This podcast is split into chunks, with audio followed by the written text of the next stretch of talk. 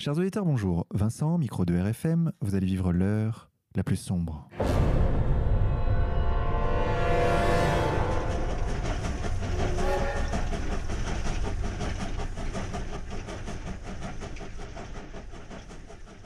Chers auditeurs, pour cette 63e émission, nous avons le plaisir de recevoir Marion Sigaud. Marion, bonjour à vous.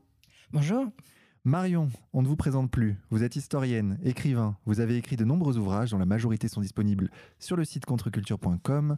Je citerai à titre d'exemple Les manuels d'histoire de Marion Sigaud, Voltaire, une imposture au service des puissants, La Marche Rouge, les enfants perdus de l'hôpital général. Et dernièrement, puisque c'est votre thème de réflexion actuellement, mais qui traverse en réalité toutes vos recherches, nous y reviendrons, un livre sort aux éditions Contre-Culture Kinsey, La face obscure de la révolution sexuelle, écrit par l'américaine Judith Ressman et préfacé par vous.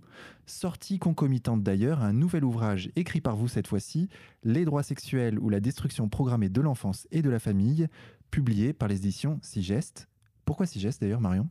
Parce que c'est une commande. C'est une commande. Les éditions Sigest m'ont demandé, par l'intermédiaire de Jean-Michel Vernochet, si je voulais bien euh, faire une suite écrite à la vidéo que j'ai faite pour dénoncer les droits sexuels. C'est une vidéo que j'ai faite au mois de septembre. Et euh, Jean-Michel Vernochet a vu, voyant le succès de, de, cette vidéo et euh, comprenant bien évidemment l'importance du sujet, m'a demandé si j'étais d'accord pour les, les éditions Sigest de faire un petit livre. Donc le voilà. Voici, on me demande un livre et hop, je le fais. Parfait, c'est donc de droit sexuel et de tout ce que cette expression suppose dont nous allons parler aujourd'hui, chers auditeurs. Mais avant cela, laissez-moi vous dire que, comme d'habitude, mon co-animateur Xavier est à mes côtés. Xavier, bonjour à toi. Bonjour. Marion, tout d'abord, nous, nous en avons déjà brièvement parlé dans un court entretien, mais avez-vous des nouvelles concernant votre agression par ces antifas je n'ai pas de nouvelles. J'espère en avoir à un moment ou à un autre, puisque j'ai déposé une plainte en bonne et due forme. J'ai eu la velléité, à un moment donné, d'envoyer une deuxième lettre ouverte au, rédacteur de la Dépêche du Midi, qui a fait en deuxième article un article encore plus ridicule et, inexact que le premier. Euh, tout ce qu'il dit, tout ce qu'il dit est, faux et non avenu. Donc j'ai eu un peu la velléité de lui répondre.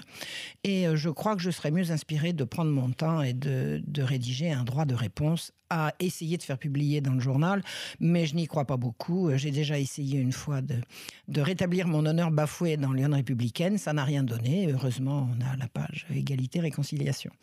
Donc, euh, pour l'instant, euh, je, reste, j'ai beaucoup, beaucoup de travail, je n'ai pas encore euh, trouvé le temps de rédiger une éventuelle, un éventuel droit de réponse, mais je vais de toute façon, à un moment donné, avoir de, des nouvelles de la justice, puisque j'ai déposé une plainte. Donc, à un moment donné, je vais être informé de la suite éventuellement donnée ou pas donnée à cette plainte. Voilà. Donc, je vous tiendrai au courant.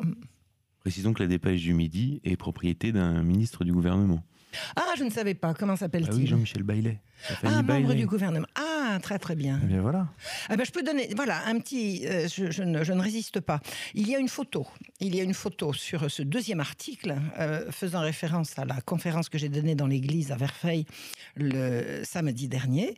Et cette photo explique que euh, on voit sur la photo l'abbé Coulon qui décroche le calicot et que la police, la police le sécurise en attendant que j'arrive. Bon, alors quand, quand on ne sait pas, on se tait. Je veux dire, sur la photo, on me voit. Alors, on me voit de dos. L'abbé Coulon décroche la partie gauche du calicot. Et sur la partie droite du calicot, il y a un monsieur à côté de qui je suis. Et la photo aurait été prise 15 euh, secondes après. On m'aurait vu, moi, décrocher le calicot. Donc, les gendarmes n'étaient pas là en attendant que j'arrive. Ils étaient là parce qu'ils m'avaient accompagné. Donc, cette photo prouve que le journaliste qui a signé l'article n'y était pas. Et qu'il prend pour argent comptant des informations qui n'en sont pas. Voilà, donc je rectifie cette petite chose-là, qui est absolument sans importance, sauf pour montrer que l'information, c'est pas ce qu'on lit dans la dépêche du midi. En tout cas, pas ce jour-là et pas cet article-là. Entre autres, et beaucoup d'autres choses qu'il faudrait revoir. Mais Marion Sigaud, vous êtes inarrêtable. C'est-à-dire? C'est-à-dire que toutes ces intimidations ne vous arrêteront pas. Bon non, vous savez, ça fait là, ça fait non, je vois pas. Non, non, je, je, je risque beaucoup plus de, de, de, prendre un très très mauvais coup un jour et que on appelle ça une peau de balade ou une balle perdue que, que de m'arrêter. Ça, vous savez, ça fait quand même plus de 30 ans que je me bats. Je vais pas m'arrêter maintenant parce que trois antifemmes font des grimaces. Non, non, c'est pas. Non, je vois pas. Maintenant. Alors, Marion Sigaud, en parlant de ce combat, justement, c'est vous qui êtes à l'initiative de la sortie de ce livre, Kinsey, la face obscure de la révolution sexuelle. Comment avez-vous rencontré Judith Ressman et pourquoi avoir voulu promouvoir son livre en France? J'ai découvert Judith Reisman en m'intéressant, ça, fait quand même, ça fait quand même longtemps que je m'intéresse à ces problèmes de, de pédocriminalité. J'ai vu un jour, c'est pas l'intermédiaire d'égalité-réconciliation, un magnifique reportage signé Tim Tate qui s'appelait Kinsey's Pedophile, dans lequel, dans ce reportage, on voit Judith Reisman sur un plateau de télévision brandissant le poing euh, en direction d'un ancien euh, collaborateur de Kinsey et en lui disant Savez-vous ce que m'a dit votre collaborateur? Il m'a dit que on avait stimulé les enfants de façon manuelle et orale pour obtenir des orgasmes. Et je dit Mais alors, un, qu'est-ce que cette dame raconte? Première stupéfaction. Deuxième stupéfaction, mais qui sait? Mais elle est formidable. Elle est vraiment formidable.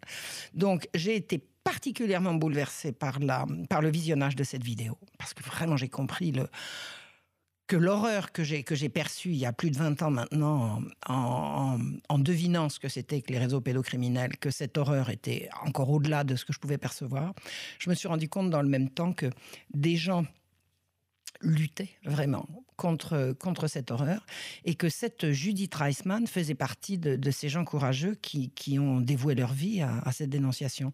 Et alors je vais vous raconter un truc qui est quand même très très sympa. Il existe à l'heure actuelle un système assez bien fichu qui s'appelle Internet. Et quand vous êtes en France, que vous voyez une dame à la télévision brandir le poing et que vous vous dites tiens j'aimerais bien rencontrer cette dame, eh bien vous tapotez son nom sur Internet, vous tombez sur un site, en bas du site il y a contact, je lui ai écrit, elle m'a répondu et ça a commencé comme ça. Voilà. Alors, rappelons à nos auditeurs, malgré tout, que vous avez commencé vos, recherches par cette question de la pédocriminalité, puisque ça rejoint vos thèmes de recherche en histoire. Absolument, absolument. Au XVIIIe siècle, et notamment la question de la marche rouge, ces enfants euh, trouvés de l'hôpital euh, général. À l'origine, ce que je cherchais, c'était la raison pour laquelle euh, Damien qui a attaqué le roi en 1757. Pourquoi il, pourquoi il avait attaqué le roi? Pourquoi il y avait tant de mystères sur son, sur son, sur son procès, sur, sur le jugement qu'il a, a condamné? Et euh, je percevait qu'il pouvait y avoir une raison, euh, ça pouvait être lié au fait que qu'on mettait les petites filles dans le lit du roi. C'est du moins ce qui se disait. À partir du moment où ça se disait, il pouvait l'avoir entendu, donc ça pouvait être une raison. Donc c'est en cherchant la vérité sur Damien que je suis tombée sur les enfants de l'hôpital général. Et après j'ai tiré sur la corde et puis tout le tout le pull vert est, dégringolé. Donc euh, à l'origine une, une intuition, après vérification, puis après c'est ça qui a justifié que je reprenne mes études d'histoire. Donc c'est un un combat que je mène depuis euh, depuis maintenant bientôt une vingtaine d'années. Ça fait pas 20 ans que j'ai eu mes diplômes, mais ça fait bien 20 ans que j'ai commencé à chercher, à fouiller et à, et à vouloir la, vérité sur ce que c'est que ces, ces horreurs. Comment est-il possible, et c'est possible, que des gens que nous croyons être nos, nos, dirigeants, les gens qui nous protègent, qui nous, qui sont nos qui sont nos élites, enfin qui sont censés être nos élites, euh, jouent contre nous et contre nos enfants. Ça m'a semblé épouvantable et euh, j'ai mené l'enquête et voilà.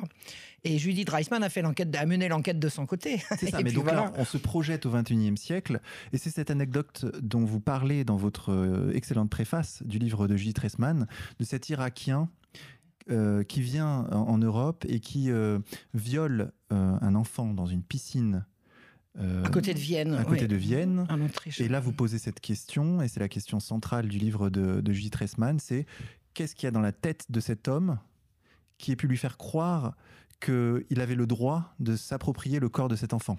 Absolument.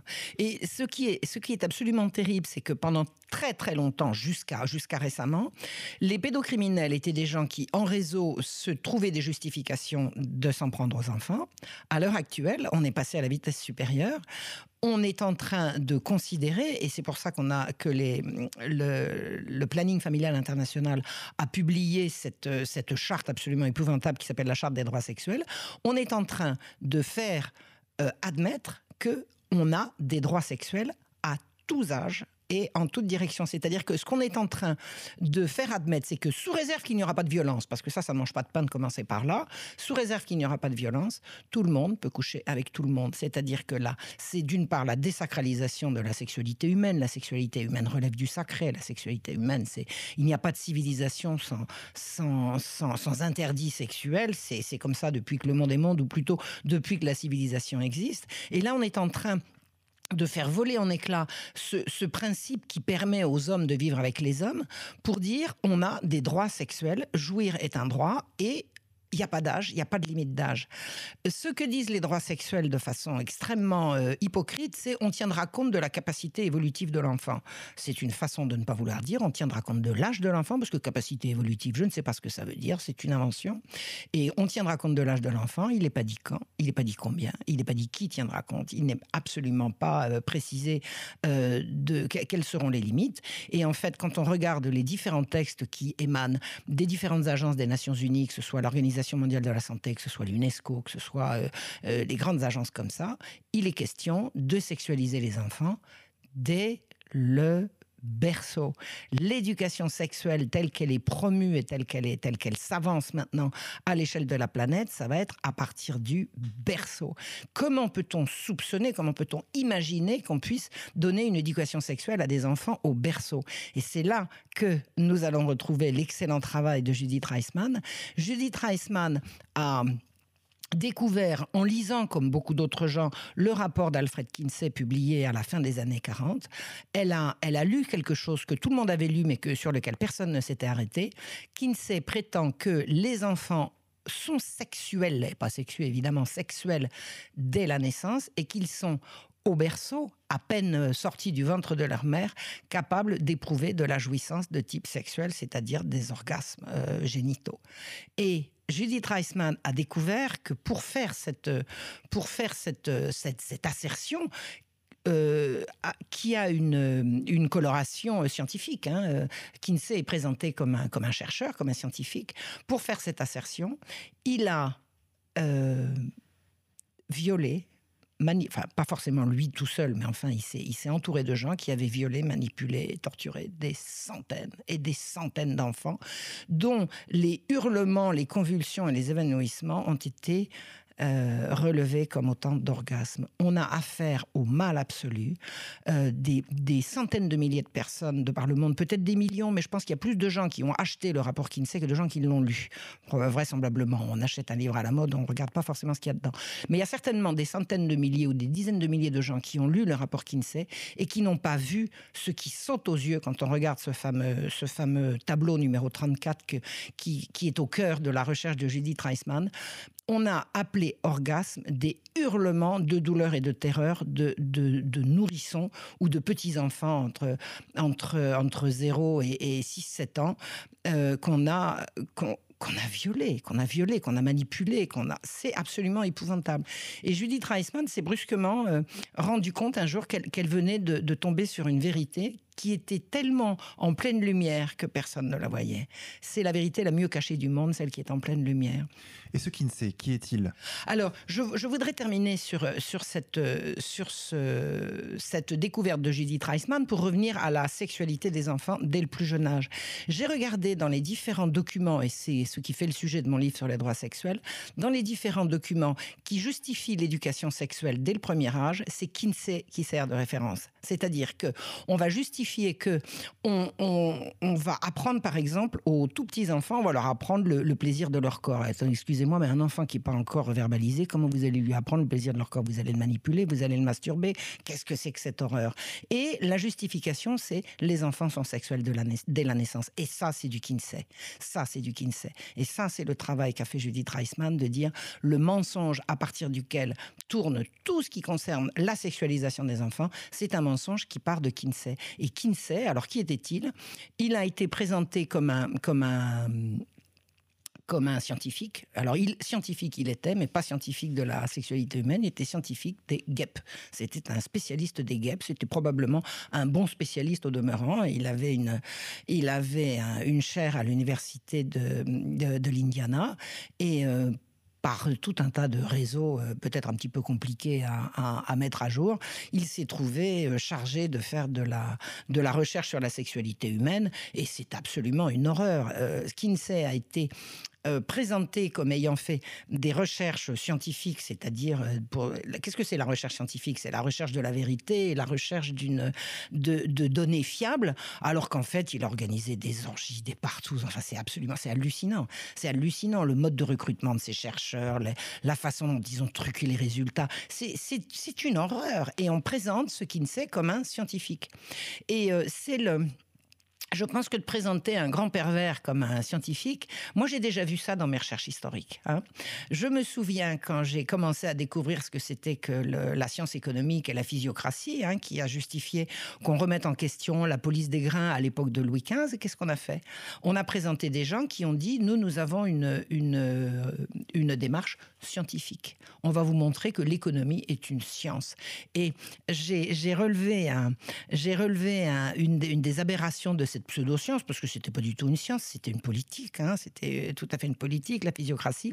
Turgot disait il faisait toute une explication pour, euh, pour montrer qu'il fallait absolument euh, libérer le prix des grains, supprimer la police et faire en sorte que le, que le prix du grain se fixe par lui-même de façon euh, naturelle. Et il disait, les salaires se fixeront nécessairement sur le prix du pain. Et ça, c'était scientifique et il fallait le gober. Les gens de l'époque, qui étaient beaucoup moins, beaucoup moins crétins qu'on ne peut le soupçonner, ils ont dit non, les salaires ne se fixeront pas nécessairement. Il n'y a pas de nécessité pour un employeur de monter le salaire de son ouvrier, ce prétexte que le prix du pain a augmenté. Et c'est ces, gens euh, raisonnant euh, euh, simplement qui avaient raison. Les salaires n'ont pas augmenté, la misère s'est abattue sur le monde ouvrier, les prix du blé ont augmenté et les salaires ne se sont pas n'ont pas suivi. Pourquoi je raconte ça? Parce que l'argument de Turgot était un argument pseudo scientifique. Voilà, on a inventé une, une nouvelle science qui était l'économie pour justifier de, de, de, supprimer toutes les protections euh, que, le, que, le, que le roi euh, mettait pour, pour empêcher les, les, marchands et les voleurs de, de s'enrichir sur le pain du peuple. Donc, c'est pas la première fois. L'affaire de Kinsey, moi, c'est la deuxième fois que je, que je note cette, cette entourloupe, cette escroquerie. On va recouvrir du vocable de science quelque chose qui est purement idéologique qui est, euh, qui est, euh, euh, c'est au-delà de malfaisant. Pour ce qui concerne les enfants, c'est satanique. Pour ce qui concerne les enfants, c'est satanique. Et on va se cacher derrière la science. Donc, remettons la science à sa place. Il n'y a pas de science qui s'appelle la sexologie.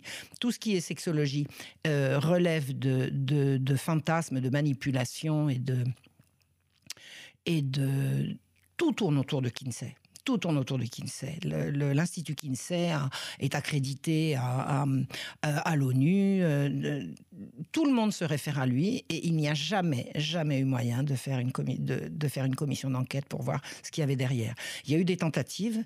Euh, encore de son vivant ou peu après sa mort, toutes, ont capoté pour, euh, pour, par, des pressions absolument euh, euh, énormes, gigantesques, des menaces. Et, même Judith Reisman, à un moment donné, avait reçu une bourse pour pouvoir mener une enquête sur la pornographie, dont on parle beaucoup maintenant, parce que c'est vraiment quelque chose qui avance de façon absolument terrible. Et elle avait reçu une bourse de la présidence et elle a été, on a fini par la retirer. C'est-à-dire qu'il y a des pressions pour empêcher la vérité d'être dite sur ces sujets-là qui sont absolument énormes, énormes, énormes, énormes c'est absolument gigantesque. Maintenant, Judith Reisman, qui a à présent 80 euh, ans, je crois, elle est toujours en pleine forme, elle est toujours là. Elle est venue nous voir à Paris dernièrement. Oui, oui, elle est venue. La vidéo est disponible sur le site d'égalité et réconciliation. Elle est absolument merveilleuse, où elle a été invitée par euh, l'association Terre et Famille, et euh, comme elle avait, comme elle a publié chez Contre-Culture, ça a été une belle, une belle rencontre. Hein. Elle est venue rencontrer Alain Soral. Je lui ai dit que c'était le diable en personne. Elle a dit je veux voir ça. Alors j'ai une question faussement naïve. le rapport Kinsey c'est également à mon, à mon avis, enfin je suppose, à la base des révolutions euh, libertaires des années 60-70. Absolument. Ça fait partie. Moi, je me rends compte qu'il y avait autre chose avant. Par exemple, j'ai découvert euh, récemment Margaret Sanger, qui est encore 30 ans avant, c'est-à-dire les années 20. Margaret Sanger, c'est une féministe, euh, eugéniste. Derrière tout ça, il y a l'eugénisme, hein, il faut comprendre. Et l'eugénisme, c'est quand même une idéologie qui croise non seulement le, le nouvel ordre mondial, mais c'est une idéologie qui croise le nazisme puisque les nazis étaient eugénistes et il y a eu des, expériences, on le sait, absolument terrifiantes qui ont été faites par un monsieur qui s'appelait Müller, qui une fois qu'il a été obligé de quitter Berlin, euh, non pas parce que Hitler voulait plus de lui, mais parce que ses sponsors ne voulaient plus, euh, ses sponsors de chez euh, de chez Guggenheim ne voulaient plus le, sponsoriser. là, il est allé continuer ses recherches eugénistes chez Staline. Et une fois qu'il a eu terminé de faire ses recherches eugénistes chez Staline, mais je parle d'eugénisme, c'est-à-dire de sélection, d'élimination des faibles, etc. C'est-à-dire d'éliminer les handicapés, les les, les handicapés euh, moteurs ou les handicapés sociaux. Il y avait également des, programmes comme ça. Eh bien, il a été rapatrié en Amérique et il a rejoint Kinsey. c'est intéressant. Hein. ça fait quand même des bonnes références. Hein. Et c'est ça qui dirige la révolution sexuelle mondiale. C'est ça qui dirige le mariage pour tous. C'est ça qui dirige le droit à l'avortement. Toutes ces, toutes ces pseudo-avancées qui sont en fait des régressions abominables sont euh, pour euh, teinter de cette idéologie eugéniste euh, à la fois libertaire, mais, mais d'une cruauté insensée. Quoi. Avec l'hypocrisie de, de l'acquisition sans cesse de nouveaux droits. Alors on appelle ça des nouveaux droits. Les droits sexuels, c'est n'importe quoi, je vais dire. En plus, il faut quand même savoir que, euh, comme disait Lacordaire, euh, entre le riche et le pauvre, c'est l'interdit, c'est la loi qui protège et c'est la liberté qui opprime. Hein. Donc donner des droits, des droits, des droits, des droits. D'abord, on n'a pas à donner des droits. Les droits, c'est le droit. Le droit, c'est quels sont les interdits, quelles sont les, sont les règles. On, on supprime le droit pour le remplacer par les droits. Sachant surtout que la sexualité euh, est un rapport d'interaction avec quelqu'un d'autre. Et donc, euh, si on admet qu'on a un droit sexuel, c'est qu'on a un droit sur quelqu'un d'autre. Mais c'est absolument ça. C'est absolument ça. Et si c'est pour dire que euh, on a des droits sexuels à la condition que si, que si, que si, que si et que là, bon, bah, laissons tomber. je veux dire, la, morale publique est suffisante pour ça. Marion Sigaud, je me mets à la place de, l'auditeur qui atterrirait sur égalité et réconciliation et qui commencerait sa prise de conscience par cette émission. les intentions des élites euh, dont vous parlez sont absolument terrifiantes. Ah ben, on va, on va sexualiser les enfants. Qu'est-ce qui justifie de telles intentions? Pourquoi? Je pense que c'est le, c'est l'esclavagisation de la population. Est-ce que, est-ce que tout le monde sait ce que c'est que le livre d'Aldous Huxley, Le meilleur des mondes? C'est quoi? C'est une société dans laquelle les gens sont séparés en catégories et la, catégorie la plus, euh, enfin j'espère que je dis pas de bêtises parce que c'est quand même assez vieux, la catégorie la plus, euh, la plus nombreuse, ce sont des gens qui n'ont pas le droit ni la possibilité de, de s'attacher. On ne fait plus d'enfants, on ne se marie plus, on a des relations sexuelles sans lendemain, à tire-larigot, avec tout le monde et avec n'importe qui. Mais on ne s'attache pas. C'est la négation de l'amour c'est la négation de l'amour, c'est la négation de la famille, c'est la négation de de, l'enfance. Tout le monde peut coucher avec tout le monde à la condition de ne pas s'attacher. Et les enfants sont fabriqués en éprouvettes. Eh ben on y est, on y est. La GPA, c'est quoi? C'est on va fabriquer des enfants. Bon, pour l'instant, on les fabrique dans des, dans des ventres loués, mais on peut très bien imaginer des utérus artificiels. Il y a des gens qui se sont penchés sur le sujet. Il y a même des premières expériences, je crois, qui ont été faites. Si je dis une bêtise, je veux bien être reprise. Mais les enfants ne seront plus faits par les mères. Les mères, elles sont là. Vous savez ce que c'est une mère maintenant? C'est une idiote qui n'a pas, pas pu avorter. Avorte, avorte, avorte, avorte, avorte, avorte, avorte. On avorte, on avorte, on avorte maintenant. C'est devenu une industrie. C'est devenu une priorité nationale. Moi, j'ai découvert ça. L'avortement est devenu au ministère de la Santé une priorité nationale. Je l'ai vu, hein, c'est dans mon livre, je donne la référence. Alors, on, pousse les, les femmes à avorter, mais par centaines de milliers par centaines de milliers par an, rien qu'en France. Et à côté de ça, on fabrique des enfants en éprouvette. C'est le meilleur des mondes. Le but, c'est de quoi? C'est la domination. C'est la domination. Qu'est-ce qui fait l'humanité? Ce qui fait l'humanité, c'est l'attachement, c'est le lien. Une humanité sans lien, c'est plus une humanité. On sera des esclaves, on sera des robots, on sera des machines. Bon, non, hein. non. Je veux dire, ils gagneront pas. Hein. Ils gagneront pas, c'est nous qui allons gagner. Ça va pas marcher leur truc. Mais ça va pas marcher parce qu'on se lève pour dire non. Non. Et le sexe, chez les, chez les humains, ça relève du sacré, de la reproduction, du couple, de la famille, de l'engagement, de la parole. C'est pas un machin qu'on peut faire. Euh, mais euh, Kinsey était tellement euh, partisan de la sexualité tous azimuts qu'il incluait la zoophilie. Hein. Il incluait la zoophilie. Il disait bah oui, pourquoi pas avec un chien, avec un cheval, avec un âne. Bah allez-y. C'est de la folie, quoi. Oublions Kinsey un instant, mais. Je veux bien. Parce que non, mais le fait que ces rapports soient devenus des travaux de référence, qu'ils aient été financés par la Fondation Rockefeller. Tout à fait. Qu'il soit aujourd'hui, euh, comme on disait, donc de De référence, montre la puissance d'un lobby pédo- pédophile à l'intérieur des élites. Absolument, absolument. C'est vrai que la- le résultat de tout ça, c'est que quand les enfants ne seront plus protégés, parce que comment fait-on pour donner des droits sexuels à des enfants? On donne à des enfants le droit de décider pour eux-mêmes s'ils vont avoir des relations sexuelles. Ça n'a pas lieu d'être, puisque la définition de l'enfance, c'est la, la, période de la vie qui précède précisément la, la, sexualisation.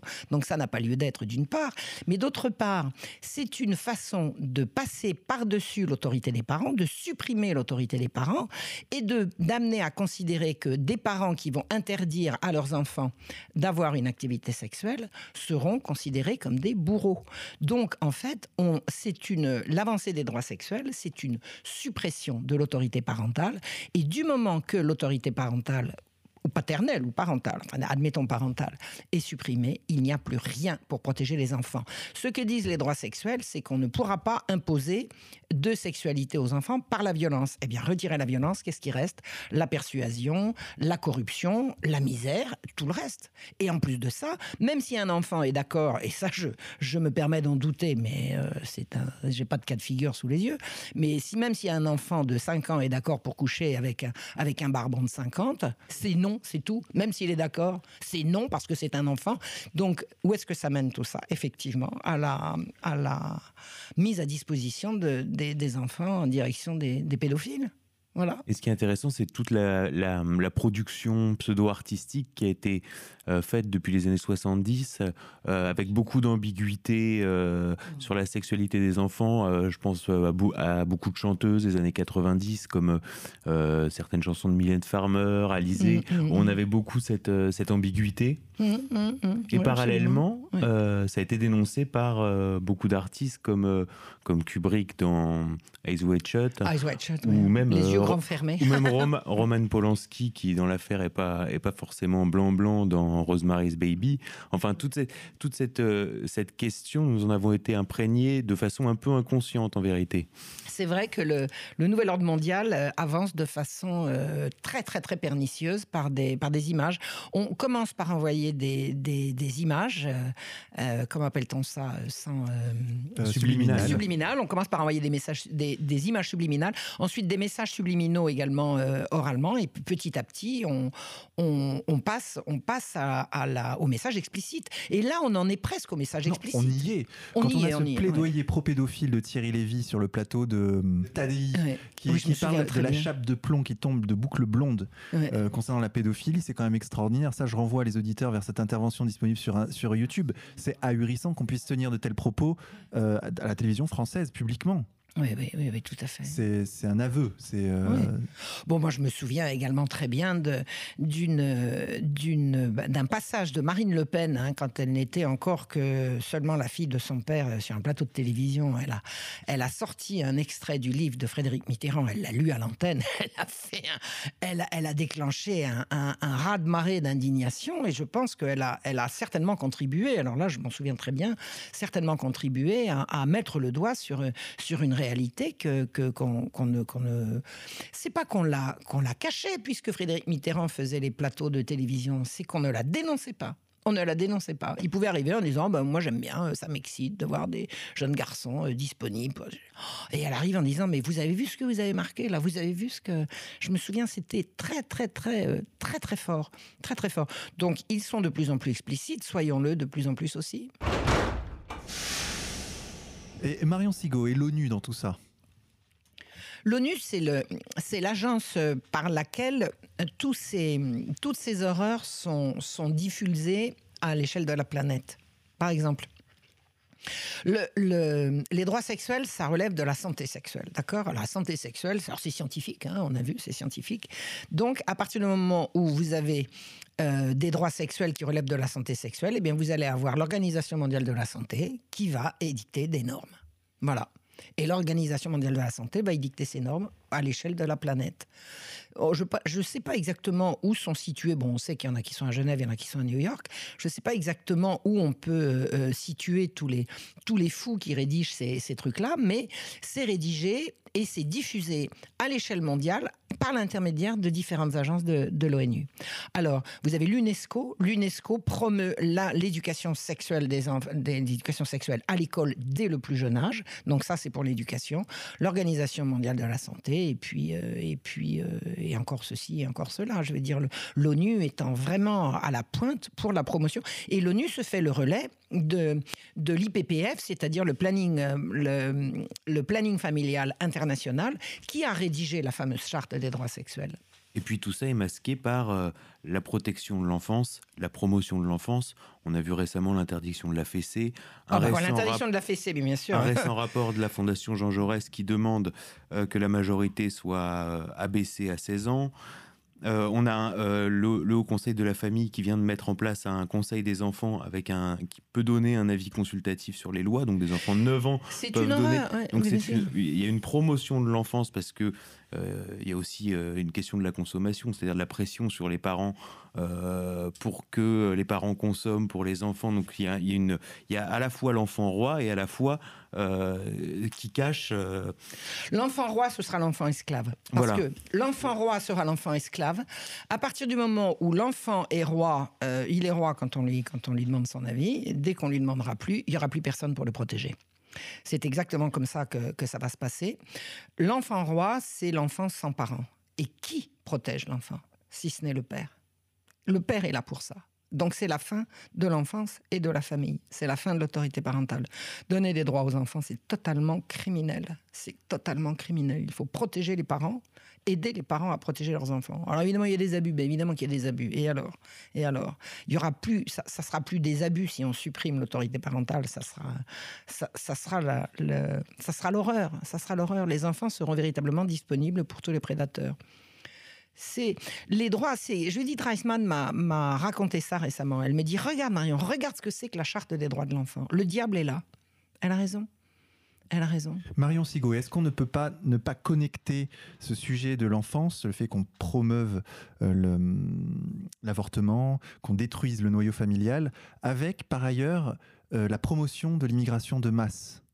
Qu'est-ce que vous pourriez dire sur ce sujet? C'est un double mouvement, finalement, c'est une tenaille. Il y, a, une tenaille, effectivement. D'abord parce que il est dit dans la charte des droits sexuels que les migrants ont des droits sexuels. C'est extraordinaire parce que ça a été rédigé en 2008 et les migrants, on les avait arrivés en 2016, hein, en masse. Donc, en 2008, on rédige que les migrants ont des droits sexuels. Et qu'est-ce que ça veut dire que les migrants ont des droits sexuels? On voit arriver des milliers et des milliers d'hommes euh, sains, adultes, seuls, en pleine santé, et on leur dit vous avez des droits sexuels. Qu'est-ce que ça veut dire? Et on leur donne des fascicules en Allemagne qu'on a vu circuler sur Internet où on leur explique les positions qui font plaisir aux blanches européennes. C'est absolument horrible. Et je me suis demandé, j'ai dit, mais qu'est-ce qu'ils espèrent? Est-ce qu'ils leur donnent un droit au viol? Alors, il est bien évident que dans les droits sexuels, on dit le viol, c'est affreux, c'est vilain, c'est hein, sans violence. Mais alors, si vous avez des droits sexuels, si vous avez le droit de, si vous avez un droit opposable à jouir. Voilà, voilà, je suis tout seul, je suis un, un mâle euh, de 25 ans, j'arrive de chez moi, j'ai des droits euh, sexuels, j'ai des besoins, euh, j'exige. Mais il va y avoir une solution, ça va être la prostitution.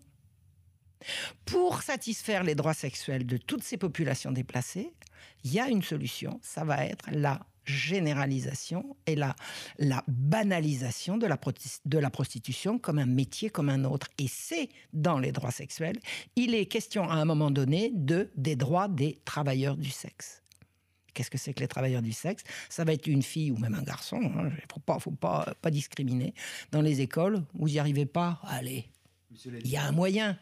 Et ça sera la, la prostitution. Mais c'est la fin de la civilisation. C'est la fin de la civilisation. Oui, mais à ce propos, il y, a un vrai paradoxe, puisque la, hum, sexualité masculine euh, banale a été largement criminalisée par la fermeture notamment des maisons closes ou ce genre de choses, euh, tandis que les sexualités déviantes ont été sans cesse euh, promues.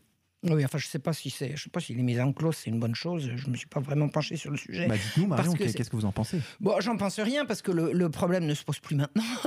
je pense que la, la, la prostitution, c'est toujours, c'est toujours, un, c'est toujours un malheur, c'est toujours une déchéance, quoi. Je- la prostituée qui est contente, qui fait ce qu'elle veut, moi j'y crois pas. Moi j'y crois pas. Moi je pense que c'est toujours une déchéance.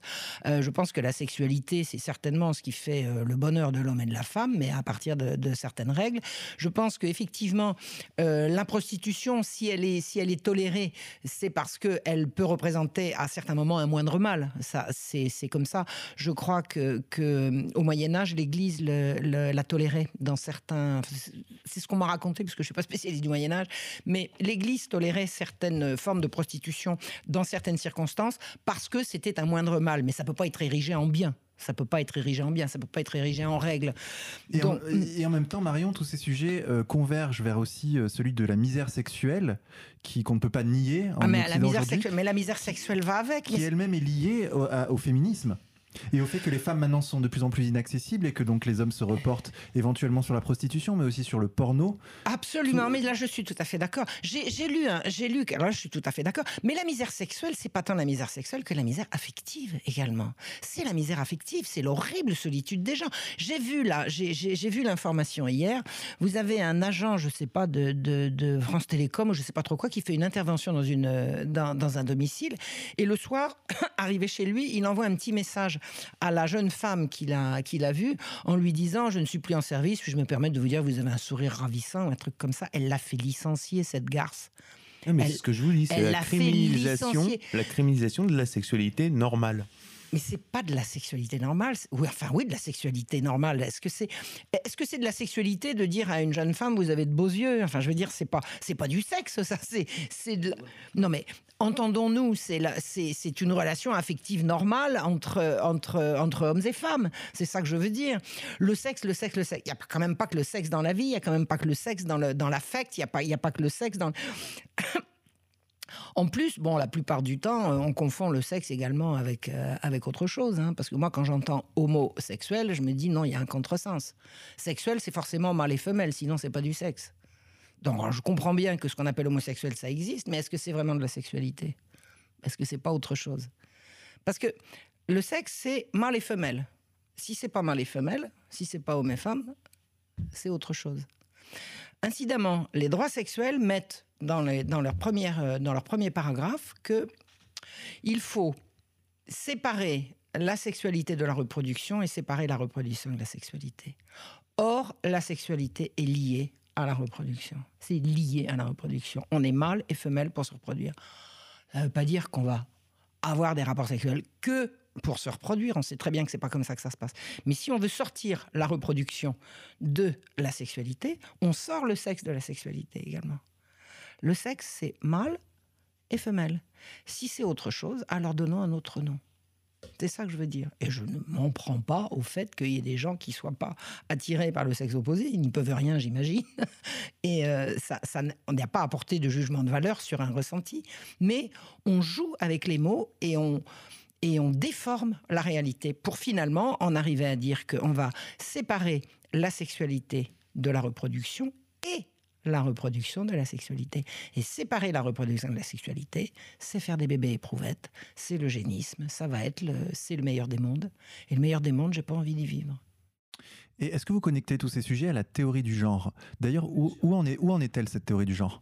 À l'école Je ne sais pas où ça en est, je sais que ça a reculé, ça a reculé, mais si vous lisez les ABC de l'égalité, si vous lisez le... le- D'abord, c'est même pas la peine d'aller aussi loin, il y a qu'à reprendre la charte des droits sexuels.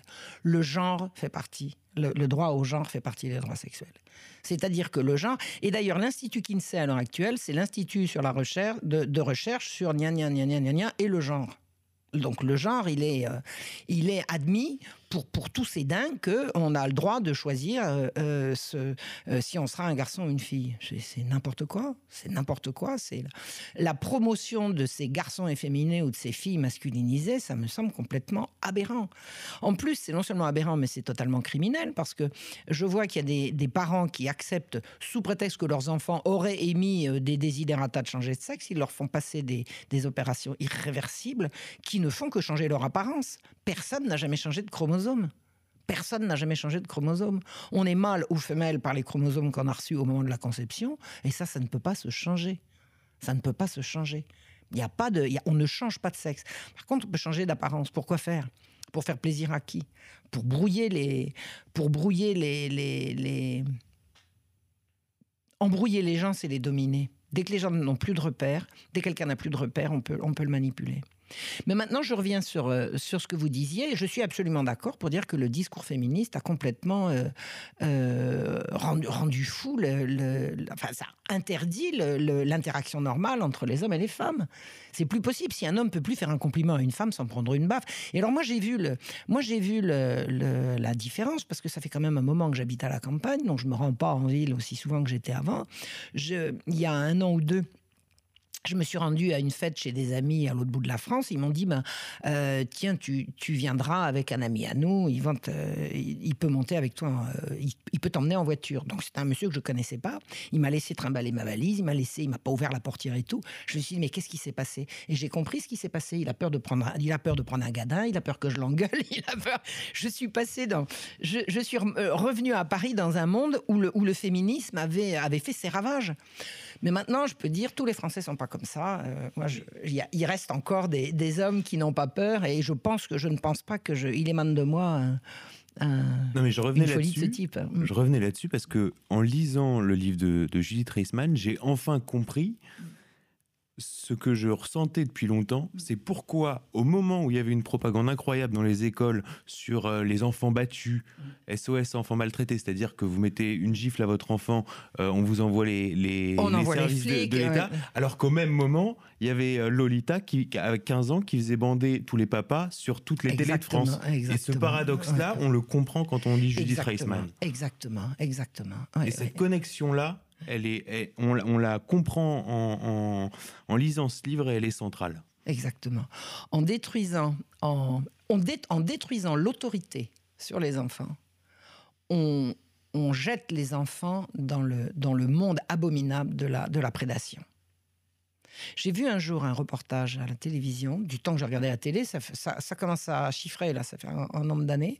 J'ai vu un reportage qui montrait qu'en Suède, des parents ont vu un soir la police débarquer chez eux et enlever leur petite fille parce que dans la cour de récréation, elle avait raconté à une copine que sa mère l'avait menacé de lui donner une claque et une autre copine l'avait entendu, l'avait répété à la maîtresse, qui l'avait répété à la directrice, qui était allée chercher les gendarmes et cette petite fille a été arrachée à ses parents. La Suède, c'est ce pays où les, où les hommes doivent pisser assis, c'est ça? Je sais pas, c'est des si, Si, bien sûr. C'est des dingues. Toujours très à la pointe la Suède sur ces, ces sujets-là.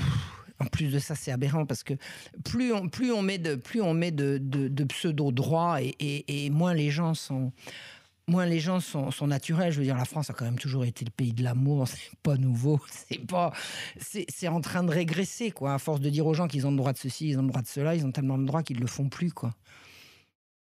Et finalement, est-ce qu'on peut pas traduire tout ça comme l'expansion du marché oui, du capital, de l'argent, du fric, dans l'enfance, dans le monde de, la sexualité, de l'amour? Oui, ça ressemble à ça, mais je vois pas que ça. Alors, euh, Judith Reisman m'a quand même longuement expliqué que le marché de la pornographie, c'est absolument gigantesque gigantesque, gigantesque. Il y a des sommes absolument énormes. Et Judith est très, très, euh, très au fait de ces choses-là parce qu'elle y joue un big pharma pour, euh, pour lutter contre les maladies sexuellement transmissibles. Elle dit avant la révolution sexuelle, il y avait deux maladies sexuellement transmissibles. Maintenant, il doit y en avoir 200, quelque chose comme ça, ou 50. Enfin bon, ce qui est, ce qui est devenu exponentiel. Donc elle dit il y a derrière, le, derrière le, la libération sexuelle, il y a énormément de bénéfices, notamment pour, euh, pour pour tout, pour tout, les bénéfices de la, de la pornographie, les bénéfices de la, de la médecine, les bénéfices de beaucoup de choses.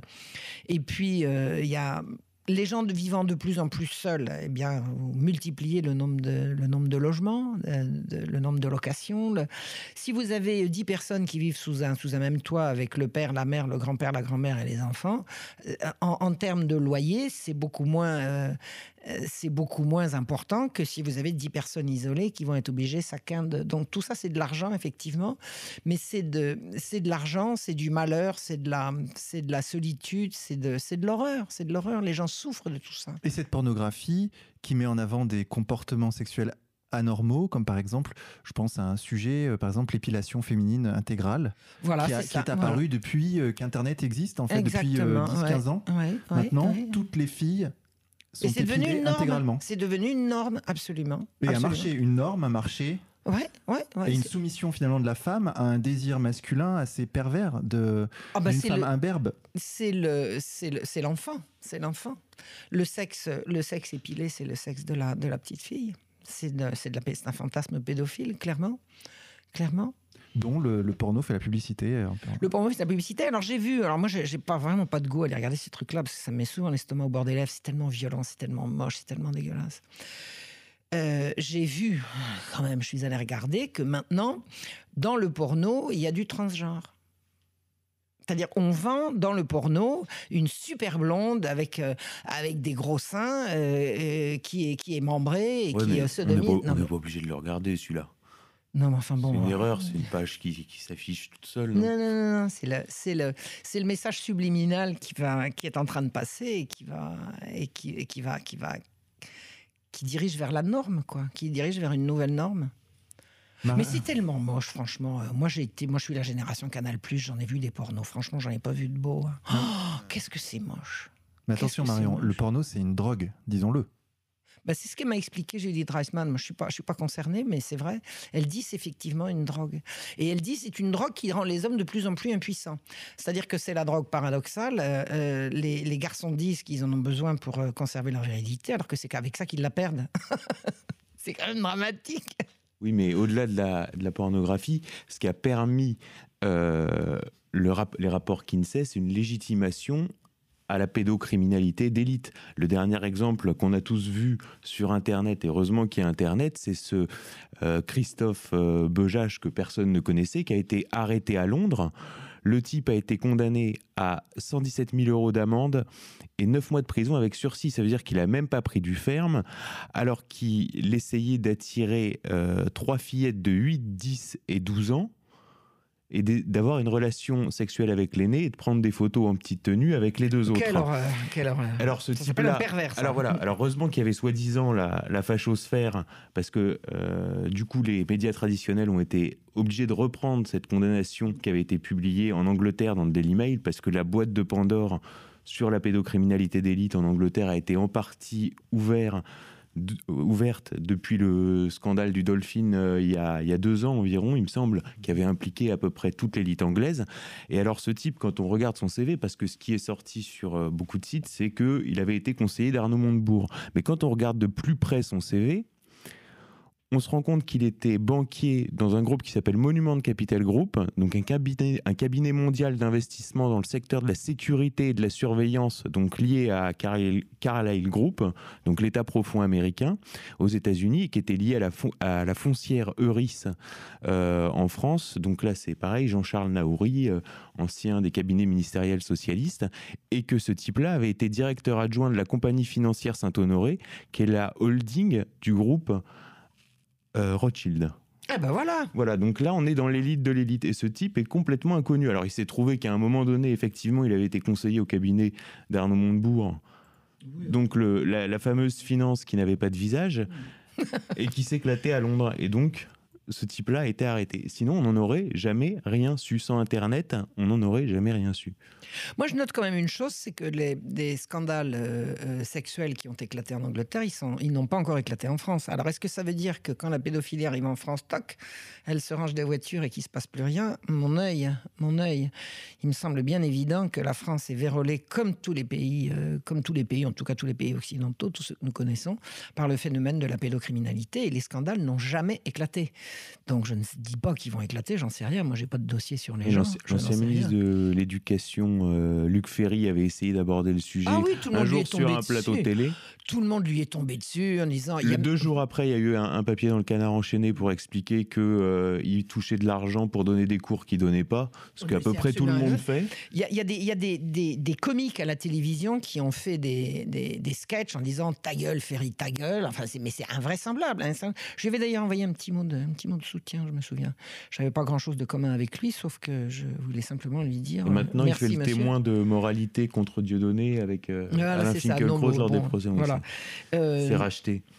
on n'a pas, on n'a pas encore en France euh, dénoncé les, les grands. euh, Il n'y a pas encore eu de scandale euh, pédophile en France. hein. Il y a eu- on, on en a approché un peu avec les disparus de Lyon, mais euh, pour l'instant, en France, rien n'a encore explosé. Rien n'a encore explosé, alors qu'en Angleterre, mon Dieu, oh là là là là. En Angleterre, ça a été, euh, ça a été des salves. En- en- au Portugal aussi, il y a eu scandale sur scandale. Alors, est-ce que ça a changé quelque chose? J'en sais rien. Je ne sais pas. Ce Aux que je sais, c'est que ça a un ouais. peu changé pendant la campagne. oui, oui, il y a eu quand même des, des gros scandales. L'affaire du Pizzagate, là, c'est quelque chose qui, qui remue énormément. Mais c'est vrai qu'en France, la chape de plomb reste, euh, reste importante. Alors, euh, Ouais. Bon, il y a- quelques romans policiers où on voit ça un peu euh, en trame de fond, quelques films, mais il n'y a pas de, de gros scandales euh, d'actualité, alors qu'on sent bien que, que la problématique est là quand même. Bah, c'est une, c'est un vice d'élite euh, partout. Partout. Moi, je l'ai, fait en histoire. J'ai bien vu qu'à partir du moment où c'était déjà, euh, c'était déjà, euh, ça fonctionnait comme ça au XVIIIe siècle. C'est certainement pas le XVIIIe siècle qui l'a inventé. Ça s'est pas arrêté à la Révolution française et loin s'en faut. Donc c'est une constante. C'est une constante qu'on ne pourra arrêter qu'en la dénonçant. Et on ne peut véritablement dénoncer que ce qu'on connaît. Je pense qu'il y y a vraiment un, un phénomène de recherche de la vérité à, à, à mettre en, à mettre en, À promouvoir. en, en mouvement. En mouvement, c'est ça. Il, y a- il faut promouvoir la recherche de vérité pour euh, déjà aller regarder ce que ces gens nous préparent au, regard de la loi. On ne peut pas laisser l'interdiction de la fessée sans on, ne peut pas laisser ça en l'état. On ne peut pas laisser la loi interdire aux parents de d'éduquer leurs enfants. L'interdiction de la fessée, c'est un prétexte pour interdire aux parents d'exercer sur leurs enfants leur autorité. S'il n'y a pas d'autorité sur les enfants, les enfants ne sont pas protégés et ils seront la proie des prédateurs sexuels. La proie des prédateurs, ça me semble logique. Voilà. Ils seront donc la proie des pédocriminels et c'est maintenant, allez, debout, debout, debout, on se réveille, on se réveille et on interdit le sexe aux enfants. On n'a pas interdit le sexe à leurs parents. hein. Ça, ça le fait pas, ça. On interdit le sexe aux enfants. Et on, rentre surtout. Ça, c'est très, très important parce que ça va avec. On, on remet la sexualité dans le cadre de l'intimité. La sexualité, maintenant, s'étale au grand jour. Le sexe, ça relève de l'intime. J'ai dit que ça relevait du sacré, ça relève également de l'intime. Or, dans cette entreprise de destruction de l'amour et de la et de la famille et de l'enfance, c'est le- l'exhibition du sexe partout. Mais on pourrait arrêter ça en, en revenant simplement à des fondamentaux. Il y a des choses qui s'appellent l'attentat à la pudeur. Il y a des choses Corwell appelle la décence commune. la common decency, la décence commune, exactement. Revenir à la décence, le sexe n'a pas à être exhibé, la décence, le droit à la pudeur. J'avais envie d'appeler ça le droit à la pudeur. Je regarde ça pour une, pour une, pour une, prochaine, pour une prochaine salve. La pudeur, ça existe, les enfants sont pudiques. Euh, ramenons la pudeur sur la, sur la place publique. Et euh, si les gens se mettent à réclamer ça, en plus de ça, ça n'ira pas chercher ce que les gens font de leur intimité et ce qu'ils font dans leur. euh, C'est pas la police des braguettes, c'est l'inverse. C'est l'inverse. Faites ça chez vous, euh, faites ce que vous voulez chez vous, on ne veut pas le savoir. Mais sur la place publique, on va repromouvoir la pudeur et la décence. Et ça, ça remettra beaucoup de choses en place, j'imagine. Mais alors Marion, contre tout ça, contre ce rouleau compresseur, bon, vous, nous on fait cette émission, c'est très bien, mais qu'est-ce qu'on peut faire d'autre? Les, Nos auditeurs qui nous écoutent, que peuvent-ils faire au quotidien pour euh, euh, contrer finalement ce- cette, machine qui nous broie? Et qui broie y compris euh, notre, notre représentation de la sexualité. Donc j'imagine plus de porno, plus de... euh, Qu'est-ce que vous conseilleriez au quotidien? Moi, je suis pas trop là pour donner des conseils. hein. Euh, J'ai pas, euh, je suis ni une mère la pudeur et loin s'en faut, ni ni une donneuse de leçons. Je pense qu'il faut déjà aller chercher. Je pense que c'est le, le, le véritable travail, c'est la recherche de vérité. La recherche de vérité, c'est aller chercher ce qui se prépare, aller chercher ce qui se dit, aller chercher ce qui se fait.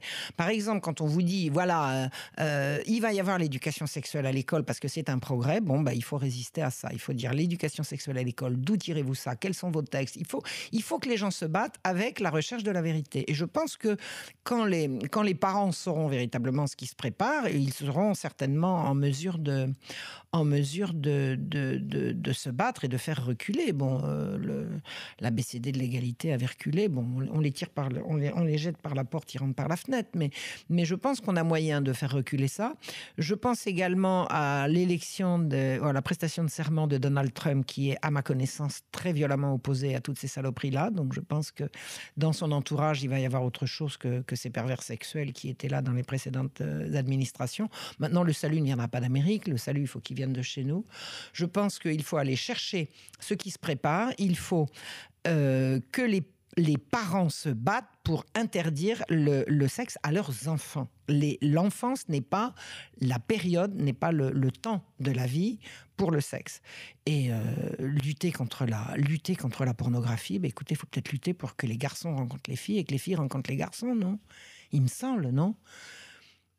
Je veux dire, faut retourner au bal, faut, faut retourner à, dire, les, les, hommes sont faits pour aimer les femmes, qui sont faites pour aimer les hommes. C'est pas, pourquoi vivre euh, complètement séparés les uns des autres? Et c'est vrai que dans la, dans la, dans la civilisation, euh, c'est le, le, couple qui forme le, c'est le couple qui forme le, la cellule. Euh, la cellule productive, la cellule qui, qui, qui, qui donne du bonheur, qui donne de et, et, pourquoi on ne reviendrait pas à ça? Pourquoi on ne reviendrait pas à ces valeurs? Qu'est-ce qu'on tire au papillonnage sexuel? À part du cafard, de la solitude et de la, et de la tristesse, quoi. Qu'est-ce qu'on en tire? Qu'est-ce qu'on en tire? Allez demander. Moi, j'ai vu, euh, depuis que j'ai commencé à, avoir cette petite notoriété sur la toile, je rencontre beaucoup de jeunes. Et notamment, j'ai plusieurs fois des filles qui sont venues me voir en, en me disant leur mal-être et leur. Je sais ce qu'elles cherchent, les filles. Je sais ce qu'elles cherchent. Elles cherchent l'amour. Et on leur demande d'être bonnes et de coucher comme ci, de coucher comme ça. C'est pas ça qu'elles demandent. C'est pas ça qu'elles demandent, c'est pas ça qu'elles veulent. Et mon petit doigt me dit que c'est peut-être la même chose chez les garçons aussi. Que ce qu'ils voudraient, c'est avoir une relation stable avec une fille bien. Bon, bah, si on leur dit qu'il faut d'abord coucher euh, devant, derrière et sur les côtés avec tout ce qui passe, c'est pas comme ça qu'on trouve. C'est pas comme ça qu'ils trouveront. Donc, il faut peut-être essayer de revenir à des, à des fondamentaux. Le sexe, c'est pas mal. Le sexe, c'est pas mal. Le sexe, c'est sacré. C'est sacré. C'est pas mal. Mais justement, faut pas le galvauder.